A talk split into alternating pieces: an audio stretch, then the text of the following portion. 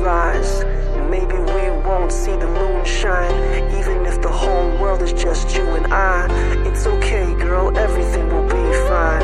It's okay, girl. Hello，大家好，这里是高逼格养成指南，我是主播氧气。今天太原天气不错，你在的地方天气如何呢？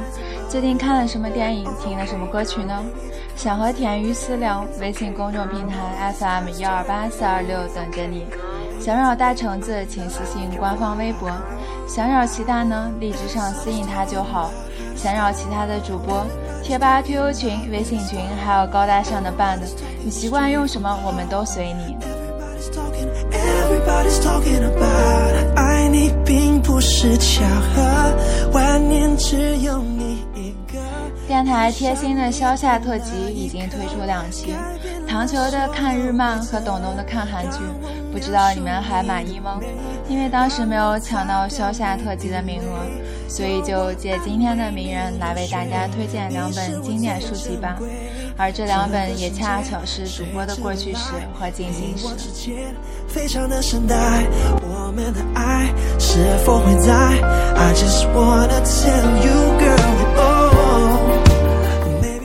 Do you think that because I am poor, obscure, plain, and little, that I am soulless and heartless. I have as much soul as you and full as much heart. And if God had blessed me with beauty and wealth, I could make it as hard for you to leave me as it is for I to leave you. I'm not speaking to you through mortal flesh. It is my spirit that addresses your spirit, as if we'd passed through the grave and stood at God's feet equal, as we are. As we are. 不知道有多少人听懂这段经典对白了呢？这段独白节选自夏洛蒂·勃朗特的经典巨作《简爱》。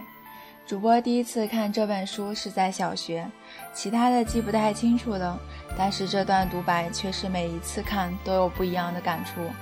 一个是身份低微、其貌不扬的家庭教师，一个是有着不可告人秘密、暗自痛苦的庄园主。简爱和罗切斯特先生的爱不为世人所接受，但却如此真挚强烈。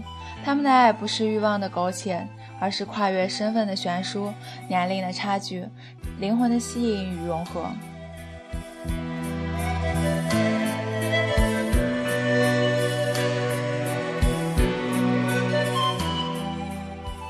简爱的独特之处不仅在于小说的真实性和强烈的感染力。还在于小说塑造了一个不屈于世俗压力、独立自主、积极进取的女性形象。简爱蔑视权贵的跋扈，嘲笑他们的愚蠢，展示出自强自立的人格和美好的理想。她大胆地爱自己所爱，当她发现自己所爱之人还有妻子的时候，又毅然离开她所留恋的人和地方。小说所表达出的妇女不甘于社会指定她们的地位，而要求在工作上以至于婚姻上独立平等的思想，在当时不同凡响，对英国文坛也是一大震动。《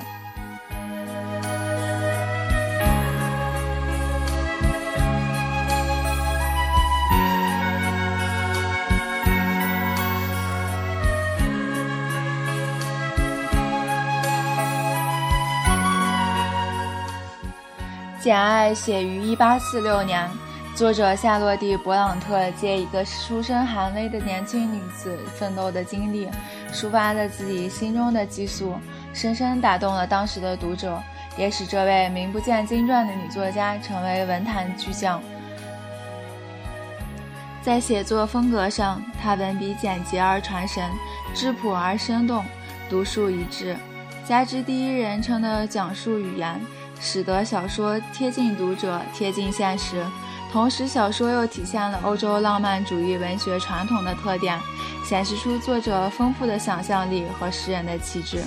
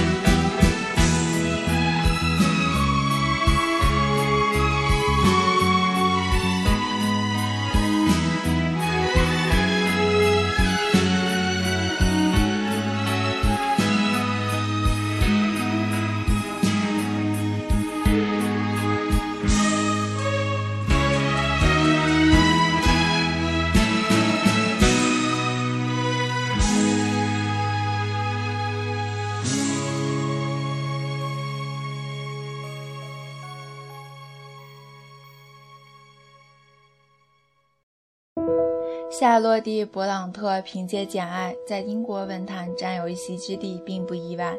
难得是勃朗特姐妹的作品，经过一百多年时间的考验，依然在世界文学宝库占据了不可动摇的地位。今天要介绍的第二本经典，便是主播最近正在阅读的《呼啸山庄》，作者艾米丽·勃朗特。一八一八年的今天，出生于英国。约克郡一个山区小镇，和姐姐夏洛蒂一样，她曾就读于科恩桥小学和伍勒小姐小学，还跟夏洛蒂一起去比利时布鲁塞尔的埃热夫人学校学习，但更多的时间还是在家中自学。艾米丽从小就爱好写作，十二岁时和妹妹安妮一起创作了大量的抒情诗。在姐姐夏洛蒂偶然发现了艾米丽的诗稿后，才决定自费出版。接着，艾米丽写成了长篇小说《呼啸山庄》，在一八四七年十二月出版。可惜的是，仅一年之后，艾米丽病逝，年仅三十岁便结束了短暂而凄苦的一生。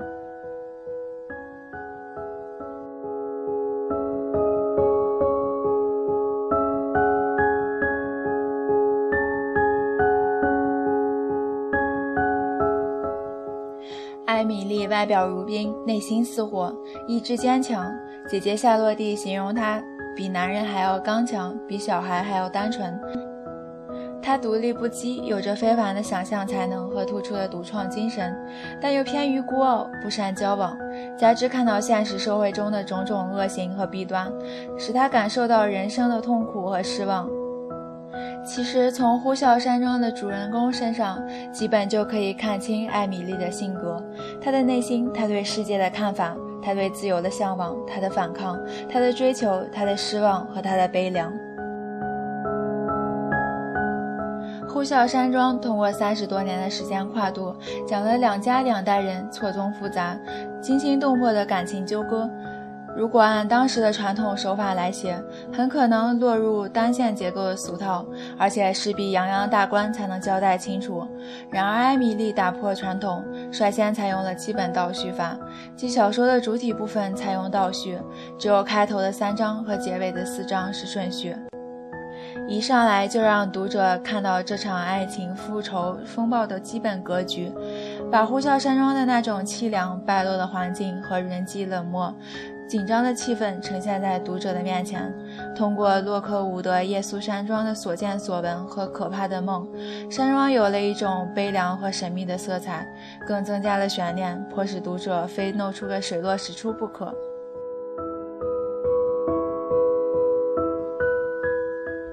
正如有人所说的那样，《呼啸山庄》是一部奇书，也是二十世纪文学批评界的受宠书。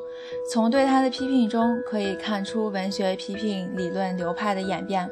对他的评论简直就是一部二十世纪文学批判史的缩影。由此可见，对《呼啸山庄》这样一部神秘莫测的作品，今后依旧还会有很多的阐释和研究。说不完的《呼啸山庄》，道不完的艾米丽·勃朗特，等着你去细细品味。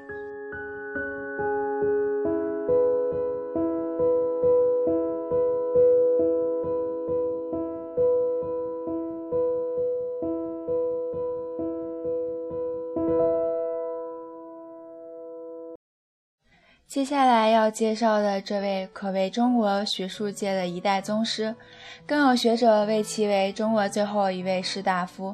他便是钱穆钱老先生。一八九五年的今天，出生于江苏省无锡市。父亲考中秀才后，因体弱多病，无以科名，但对两个儿子却寄予厚望，希望他们能读书入仕。钱穆七岁那年，被送到私塾读书。十二岁时，父亲撒手离开，母亲宁愿忍受孤苦，也不让孩子辍学。于是钱穆得以继续就读。钱穆最高的文凭仅为高中，完全是靠自学成才。一九三零年，因顾颉刚的鼎力相见，才使他离开乡间，北上燕京大学，开始任国文系讲师。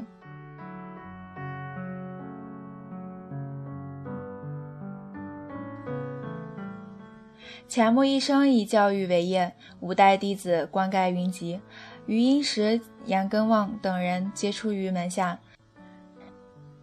著名物理学家钱伟长是他的侄子，幼年时亦受其教，打下了深厚的国学功底。而今天同时也是钱伟长老先生逝世四周年纪念日。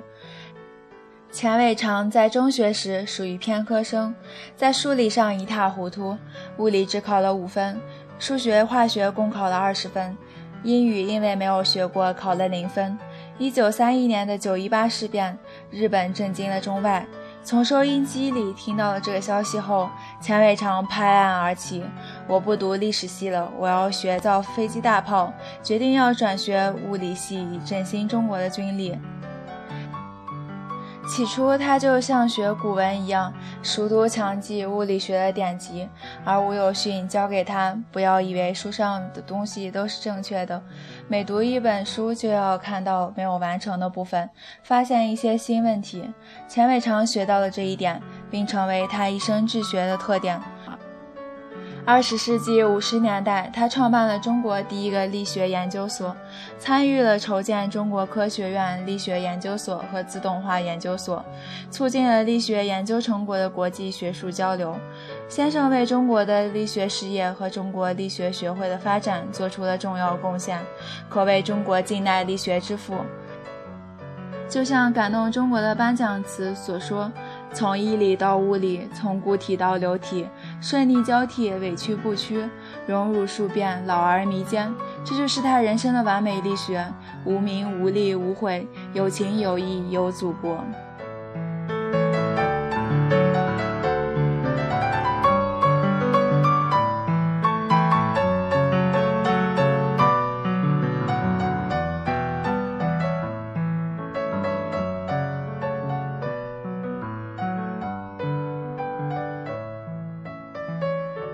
今天节目就快要结束了，不知道你还满意今天推荐的经典书籍吗？